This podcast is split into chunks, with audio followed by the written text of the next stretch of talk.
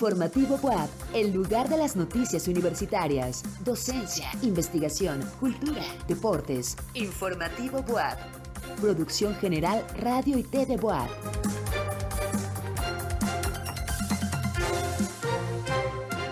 Son las 8 de la noche en punto y es tiempo de informativo WAP. Gracias por acompañarnos en esta emisión de martes 17 de enero. Soy Coco Guerra. Iniciamos.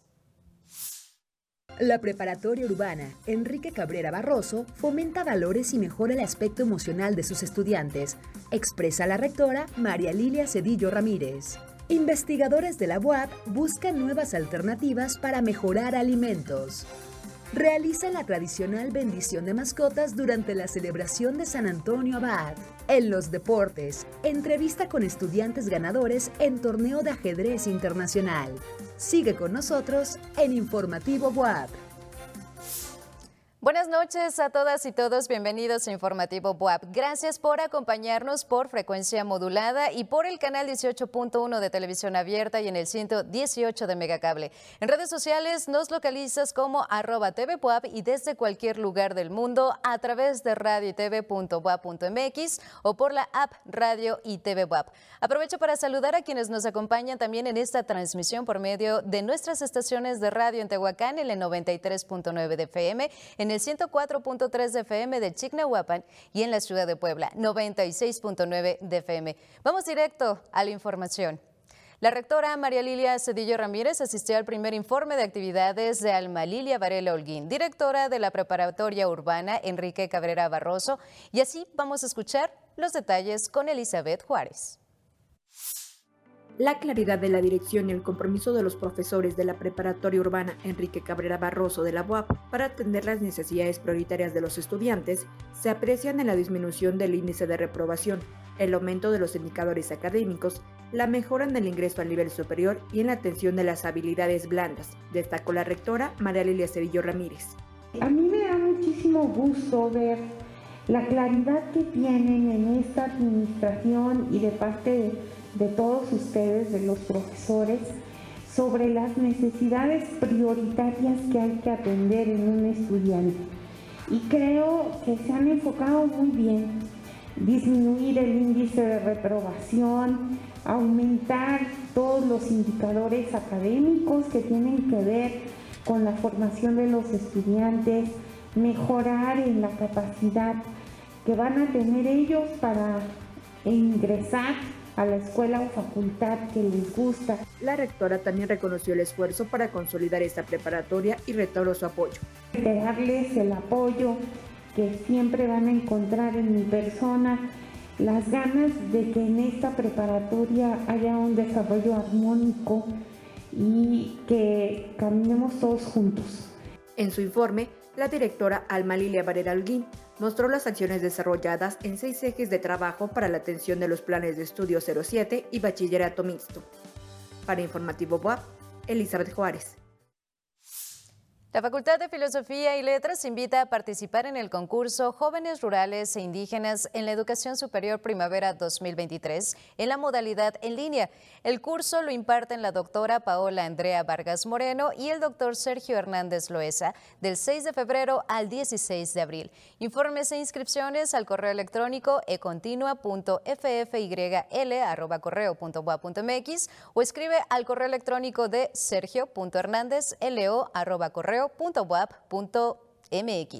Y siguiendo con la información ante la entrada de vigor de la nueva ley no, de la no exhibición de ventas de cigarros y el no poder fumar en lugares públicos, cerrados o abiertos, los consumidores manifiestan su descontento. Jorge Márquez nos presenta la información.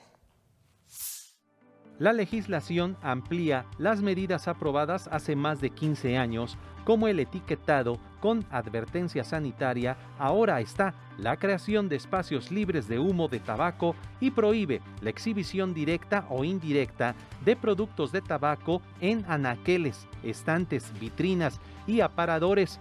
Los consumidores manifiestan su descontento. ¿Qué opina de la, de la nueva ley que prohíbe fumar en lugares públicos, en plazas comerciales, en bares, en restaurantes, en parques? Qué barbaridad, pues no. Ya tratan de castigarnos por todo, ¿no? Eh, en realidad, pues hay cosas más peligrosas o más graves. A partir de ahora, las cajetillas de cigarros desaparecerán de la vista de los clientes en supermercados y tiendas de conveniencia y cualquier sitio que venda tabaco, aunque en la práctica la venta de cigarros en la vía pública continúa realizándose, no así en los establecimientos, ya que de incumplir con esta nueva ley pueden ser acreedores a una multa que va de los 200 mil hasta los 2 millones de pesos según el caso. Vienen y preguntan si es que este, seguimos vendiendo cigarros y pues les decimos que sí, entonces pues ya nomás nos los piden, aunque es un poquito difícil retirarlos de ahí porque tienen el plástico, pero sí lo siguen pidiendo. Eso no quita que, que el consumidor siga comprando el cigarro. No, no porque siguen preguntando, nada, como no lo ven exhibido, nada más nos preguntan y pues ya este les contestamos que sí, nos los piden. Esta ley le apuesta a que los consumidores, al no ver su producto de tabaco exhibido, se les olvide y no lo compren, pero en la práctica, ¿qué sucede? Las personas, hay personas que se incomodan por el, el humo, hay veces que las feministas salen volando y tal vez puede incomodar a alguien más, puede, bueno, una vez yo incluso quemé a alguien con cenizas, este, pues me parece bien, que solo en ciertos en lugares privados como tu casa puedas fumar. Yo como fumadora y pues he de admitir que lo hacía o empecé porque veía a mis papás o a gente mayor haciéndolo, entonces creo que serviría para prevenir un poco. Lo cierto es que el no exhibir las cajetillas de cigarro para su venta no inhibe al consumidor que las siga comprando. En las imágenes, Jonathan Reyes para Informativo WAP, Jorge Márquez. ¿Cuál es la situación actual de la movilidad urbana? ¿Por qué es bueno moverse en bicicleta? Cómo conducir de manera responsable y segura. Para tener las respuestas, regístrate a la escuela Lobo Bici e incorpórate como usuario de un modo de movilidad más agradable, sano y sostenible. El nuevo curso comienza el próximo 23 de enero y está abierto a todo público. Regístrate en la zona de prácticas a un costado de la terminal del sistema de transporte universitario en CEU. Y bueno, pues siguiendo en otro tema, las temperaturas extremas pueden alterar el mecanismo físico, perturbando la manera en que dormimos y acorta el tiempo que descansamos. Nuestro compañero Diego Picasso nos presenta la siguiente información. Los cambios de clima, el frío, el calor, pueden producir diversos efectos mentales, físicos, de salud y comportamiento en las personas, principalmente el ciclo de sueño. La temperatura perfecta para dormir oscila entre los 15 y 20 centígrados. El clima frío resulta cómodo y relajante, pues el cuerpo humano está diseñado para estar más relajado en meses con menos luz solar y mayores periodos de oscuridad, condiciones que favorecen la producción de melatonina en el organismo, la hormona del sueño. Sin embargo, la exposición a temperaturas inferiores a 12 grados aumenta la inquietud mientras dormimos, aumentando los niveles de cortisol en el cerebro, la hormona del estrés por lo que se deben de tomar medidas para dormir y hacerlo de manera revitalizadora. El cuerpo también modifica su temperatura durante el ciclo de sueño. Se le denomina proceso de termorregulación, la capacidad del organismo para mantener una temperatura corporal dentro de ciertos límites, la cual puede variar dependiendo del clima y modificar los ciclos de sueño. Recuerden tomar medidas para dormir mejor en ambientes fríos, como beber infusiones, hacer ejercicios ligeros, tomar un baño caliente o ponerse mantas en capas, pues el descanso es crucial para un buen funcionamiento cognitivo y metabólico. Una iniciativa de una cadena de supermercados en los Países Bajos brinda espacios para que adultos mayores puedan mantener una charla amena con sus trabajadores, sin prisas. José Tlachi nos habla sobre este tema en la siguiente nota. Normalmente, al hacer compras en el supermercado lo que queremos es ahorrar el mayor tiempo posible, pagar rápido e irnos. Sin embargo, una cadena de suministros en los Países Bajos implementó un mecanismo en el que clientes y vendedores pueden platicar a gusto. Klets Casa o Cajas Lentas es una iniciativa de la cadena de supermercados Jumbo y su objetivo es que los compradores, sobre todo adultos mayores, tengan un momento en el que puedan conversar con los cajeros mientras pagan sus productos. Esta es una alternativa para procurar la salud mental de este grupo social, sobre todo de quienes tienen que con la soledad. La iniciativa comenzó en 2019 y ya abrieron 200 cajas lentas en tiendas de esta cadena. Además, el impacto ha sido muy positivo, no solo entre los compradores, sino también entre usuarios de las redes, quienes aplauden esta idea. Una propuesta interesante que nos hace reflexionar un poco sobre la vida rápida que llevamos y la importancia de brindar mayores espacios y tiempo a nuestros adultos mayores. Para Informativo WAP, José Tlachi.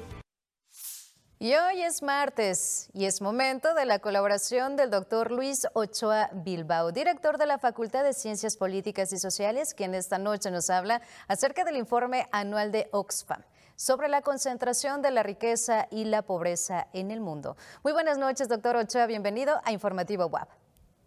Buenas noches, Coco.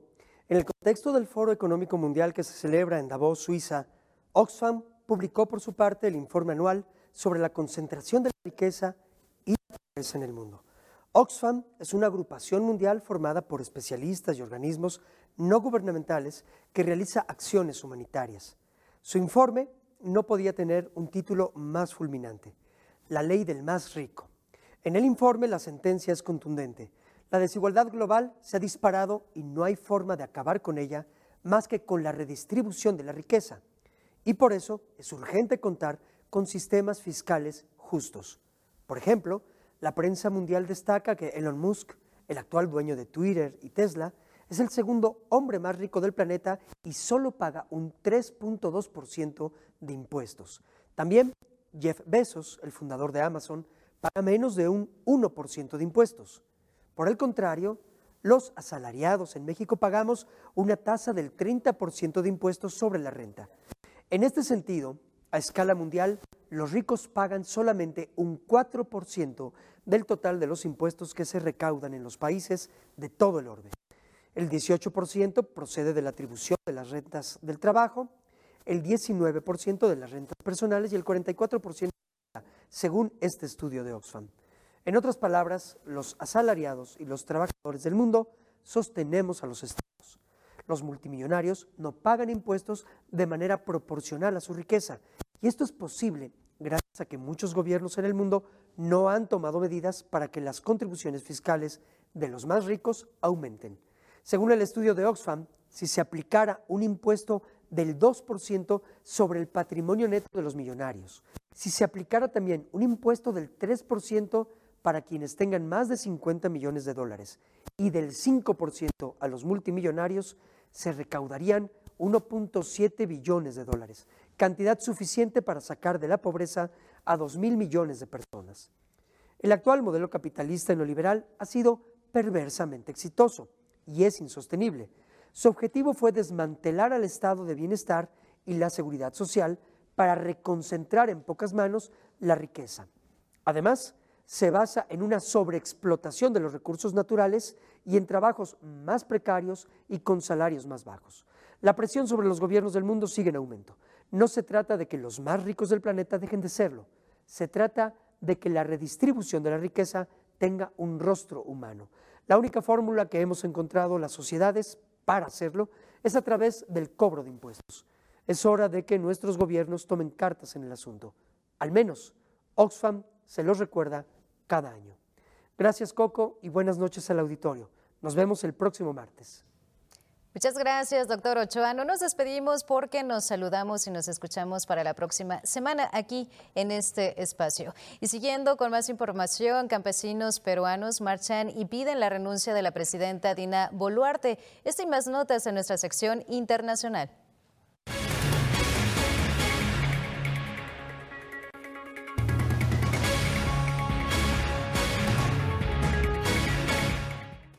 Nuevos ataques en la sede de gobierno de Brasilia han dejado varios destrozos y diversas personas arrestadas. La Procuraduría de la República presentó cargos en contra de 39 detenidos que invadieron las oficinas gubernamentales y pidió el bloqueo de bienes por 40 millones de reales, equivalentes a 8 millones de dólares.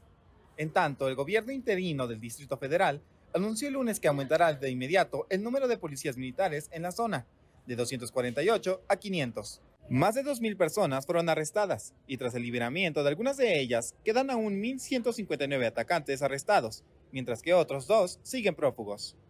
El Foro Económico Mundial de Davos, Suiza, se desarrolla esta semana en medio de un contexto geopolítico complejo. Davos atrae cada año a activistas ambientales que reclaman financiación para la transición energética y el pago por los daños de las catástrofes naturales producidas por el cambio climático. Bajo el lema Cooperar en un mundo fragmentado, personalidades políticas y económicas, así como unos 600 líderes empresariales y numerosos medios de comunicación, ONGs y académicos, se dan cita entre el 16 y el 20 de enero en la exclusiva estación del esquí de los Alpes suizos. Cientos de campesinos peruanos salieron desde Puno hacia Lima para pedir la renuncia de la presidenta Dina Boluarte, sucesora del destituido Pedro Castillo. Decenas de pobladores aymaras también bloquearon el puente internacional, llave que sirve de tránsito hacia Bolivia. El gobierno ya ha rechazado todas las peticiones de los manifestantes, asegurando que respetará el derecho a protesta, pero que también evitará lo que califican de azonada en Lima, ampliando el estado de emergencia por 30 días y autorizando a los militares a intervenir junto a la policía para mantener el orden público.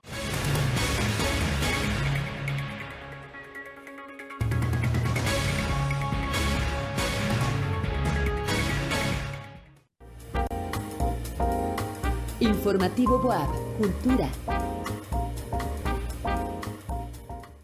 Para la Iglesia y fieles católicos del 17 de enero se celebra el día de hoy, se celebra el Día de San Antonio Abad, protector de los animales, una tradición que data de la época colonial. Así que escuchemos más a detalle a nuestro reportero cultural Carlos Maceda porque tiene exactamente de qué trata esta costumbre. Muy buenas noches, Carlos, bienvenido.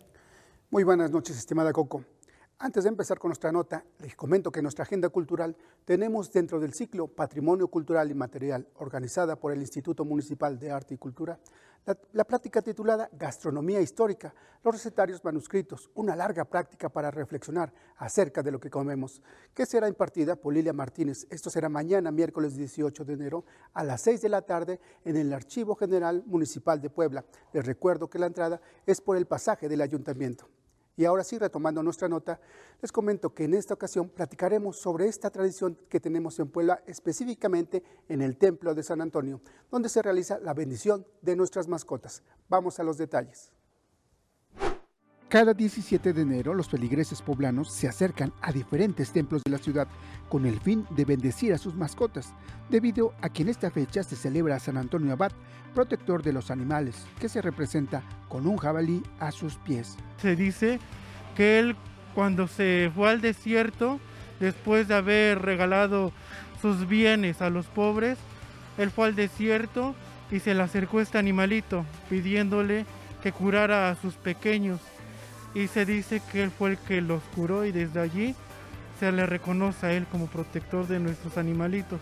Los animalitos que se bendicen en el templo, en su mayoría, son chicos o de tamaño mediano, pero anteriormente se bendecían animales grandes como toros, caballos y burros que se utilizaban para trabajar o como transporte. Por eso, según la tradición oral, en esta especie de púlpito se hacía la bendición. Para que tengan salud, prosperidad y estén bien y no tengan ninguna enfermedad pues algo muy bonito porque digo, son parte de la familia, en mi caso es mi hija, ¿no? Entonces es algo muy bonito que se les tome en cuenta, que reciban la bendición de, Dios, ¿no? Para que nos duren lo más que se pueda. Perros, conejos, tortugas y otros animales son bendecidos durante todo el día en el atrio del templo y a las 8 de la mañana, 1 y 6 de la tarde se realizan misas especialmente para pedir por nuestros animalitos que ahora también son protegidos por la ley cuiden a sus mascotas y que sean buenos, considerados y así, que no los abandonen porque es doloroso ver a un animalito, es una responsabilidad. A final de cuentas, para eso son, para cuidar, no para abandonarlos. Hay un poquito más de cultura en cuestión de las mascotas, de que ya no se les maltrate, de que se castigue. Y pues qué padre, ¿no? Que, que la iglesia también las acoja, pues como hijos de Dios, ¿no? ¿También? Esta festividad pues nos debe de ayudar a cada uno de nosotros a reflexionar, ¿verdad? Y a valorar más pues esta creación que Dios nos ha dado, ¿verdad? Porque hay que tener en cuenta que estos animalitos no son hijos de Dios, pero son creación de Dios. Y debemos también, a nosotros nos obliga a cuidarlos y a valorarlos, ya que pues se han vuelto, ¿verdad?, parte de nuestra vida. Y pues esa es la invitación que le hacemos a toda la comunidad poblana. Esta es una de las tradiciones añejas que tenemos en Puebla, la bendición de nuestras mascotas. Pero recuerden que también existe una legislación que los protege.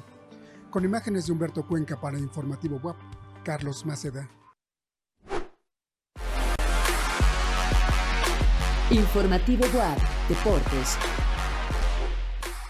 Y este martes en los deportes, el coach Moro nos presenta una entrevista con estudiantes de la UAP, ganadores del concurso internacional de ajedrez realizado en Mérida, Yucatán. Muy buenas noches, coach. Adelante con la información.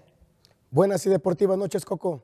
Antes te comento que puedes ser parte del equipo de montañismo del primer semestre de 2023 en el que acompañado por entrenadores expertos conocerás escenarios naturales majestuosos como el Cerro Colorado, el Citlaltépetl, el Ixtalcíhuatl, entre otras rutas.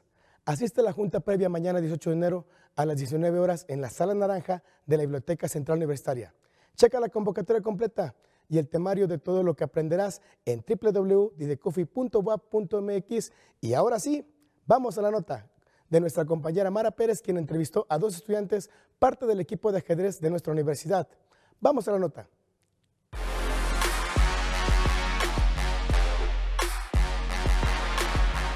El ajedrez es mucho más que un juego de mesa, pues requiere mucho pensamiento, paciencia y estrategias. En la web tenemos ganadores del 32 Torneo Internacional de Ajedrez efectuado en Mérida, Yucatán. Aquí te los presentamos. Este juego mental se desarrolla sobre un tablero. Cada jugador cuenta con 16 piezas, las cuales debe usar para derrocar al rey del contrincante. Por medio de jugadas bien pensadas, se desplazan los peones, alfiles, caballos, torres y la reina, y todos ellos cumplen una función principal defender su reino. Yadira Hernández, entrenadora de la selección de ajedrez, nos compartió su experiencia en el deporte. Fui competidora de, bueno, del equipo olímpico femenil por más de 20 años y sí participé en 12, en 12 Olimpiadas Mundiales. Eh, fui campeona nacional femenil del absoluto, más o menos 18 años a través del gobierno del estado de Yucatán, en asociación con la Federación Nacional de Ajedrez de México y la Asociación de Ajedrecistas de Yucatán, se llevó a cabo un torneo de gama internacional en el cual participaron tres alumnos que forman parte de la selección de ajedrez de nuestra universidad. Alejandro y Saraí nos cuentan esta bonita experiencia. Recientemente fui a un torneo de ajedrez en Mérida, Yucatán, llamado Torre Repeto, en el cual quedé en primer lugar en la categoría de avanzados, compitiendo con más de 150 jugadores del el país y a nivel internacional también. Fueron varios jugadores de varios países. Y bueno, fue una competición bastante difícil, pero me sentí bastante emocionado de, de ir. Fue muy grata la experiencia. Fue internacional. Ah, sí. Sí, había de Cuba, de Estados Unidos, de Japón, de Alemania, de Chile, eh, Paraguay. Sí, había de, todos lados. Pues fue una sensación muy increíble. no la podía creer. Fue muy grata. Fue una experiencia muy agradable, muy increíble, llena de conocimientos y también de nuevas personas que te enseñan un poco más del ajedrez. Pero vale la pena porque te puede traer cosas muy buenas como experiencias inigualables como irte a un nacional o a un torneo internacional e incluso un mundial. Eh, sí. Si te interesa aprender y entrenar ajedrez, el salón se encuentra en el Comde, a un lado del Centro Acuático Universitario. Es totalmente gratuito y cuenta con nivel principiante, intermedio y avanzado. Cambia la jugada de tu vida y verás cuántos partidos logras ganar. En cámara, Jonathan Reyes. Para Informativo WAP, Mara Jimena Pérez. El frenesí se apoderó de un campamento de migrantes, esto en Matamoro, Tamaulipas, donde muchos se desvelaron ansiosos por iniciar el trámite que les permitiría entrar a ingresar a Estados Unidos de México. Esto a través de una aplicación llamada CBP One. Paula Mora nos presenta estos detalles. En este campamento de migrantes en la ciudad de Matamoros, la ansiedad es palpable luego del inicio de un nuevo proceso para pedir citas de migración en Estados Unidos. Desde el jueves, la aplicación CBP One permite que los interesados soliciten una entrevista con autoridades para ingresar vía terrestre por razones humanitarias. Un número limitado de citas fueron agendadas para este punto del 18 al 30 de enero aunque tenerla no garantiza el ingreso. Según la ONG, ayudándoles a triunfar, la situación obliga a algunos a buscar la entrevista en otro puerto de entrada. El proceso fue anunciado el 5 de enero por la Casa Blanca junto con otro que permitirá el ingreso mensual de hasta 30.000 cubanos, venezolanos, nicaragüenses y haitianos bajo condiciones muy específicas aunque también se endurecerán las restricciones para impedir los ingresos ilegales en la frontera. Se estima que en Matamoros, fronteriza con Brownsville, Texas, permanecen varadas unas 7.000 personas en condiciones precarias y soportando las bajas temperaturas invernales. Para Informativo WAP, Paola Mora.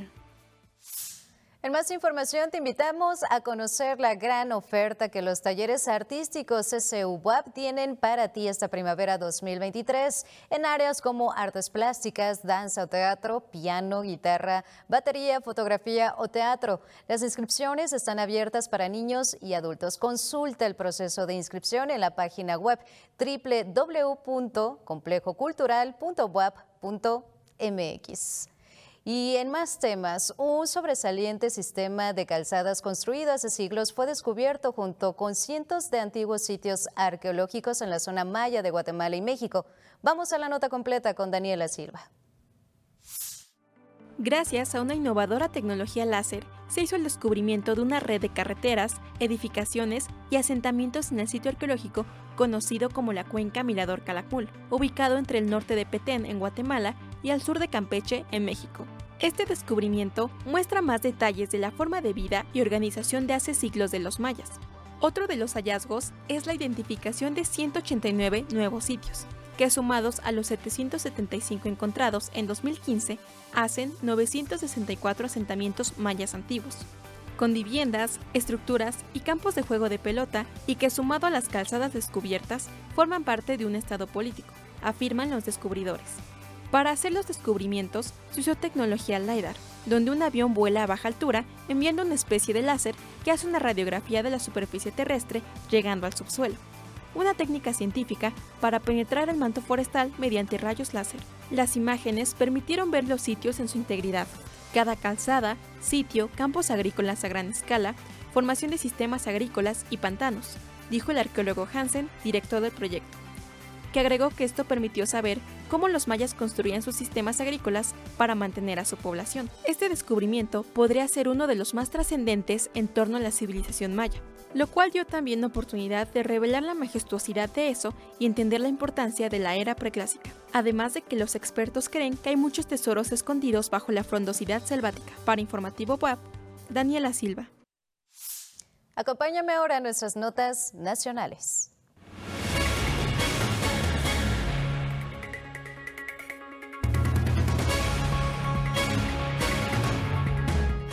En Tlaxcala, la Secretaría de Cultura inauguró el primer jardín sonoro, aportando a la riqueza cultural y auditiva de la ciudad. Esto con motivo de que las personas descubran música nueva y escuchen a distintos compositores tlaxcaltecas, un espacio conformado por un círculo de cemento, bancas, árboles y bocinas. Este jardín es abierto al público. Las composiciones pueden apreciarse de lunes a sábado de 11 a 18 horas. En las zonas arqueológicas de México y Guatemala se encontraron nuevos restos arqueológicos gracias a una nueva tecnología láser.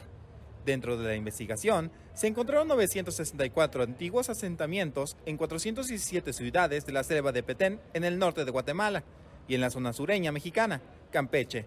También se encontraron 40 metros de caminos antiguos.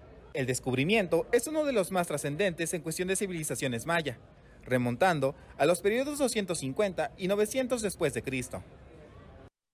En Sinaloa se realizará la 38 edición del Festival Alfonso Ortiz Tirado 2023. El evento es considerado uno de los festivales culturales más importantes de la región, reuniendo a artistas reconocidos de escala nacional e internacional. En esta ocasión consistirá de un espectáculo multidisciplinario en el que 40 artistas combinarán danza, música, canto y teatro. La muestra se llevará a cabo del 20 al 28 de enero.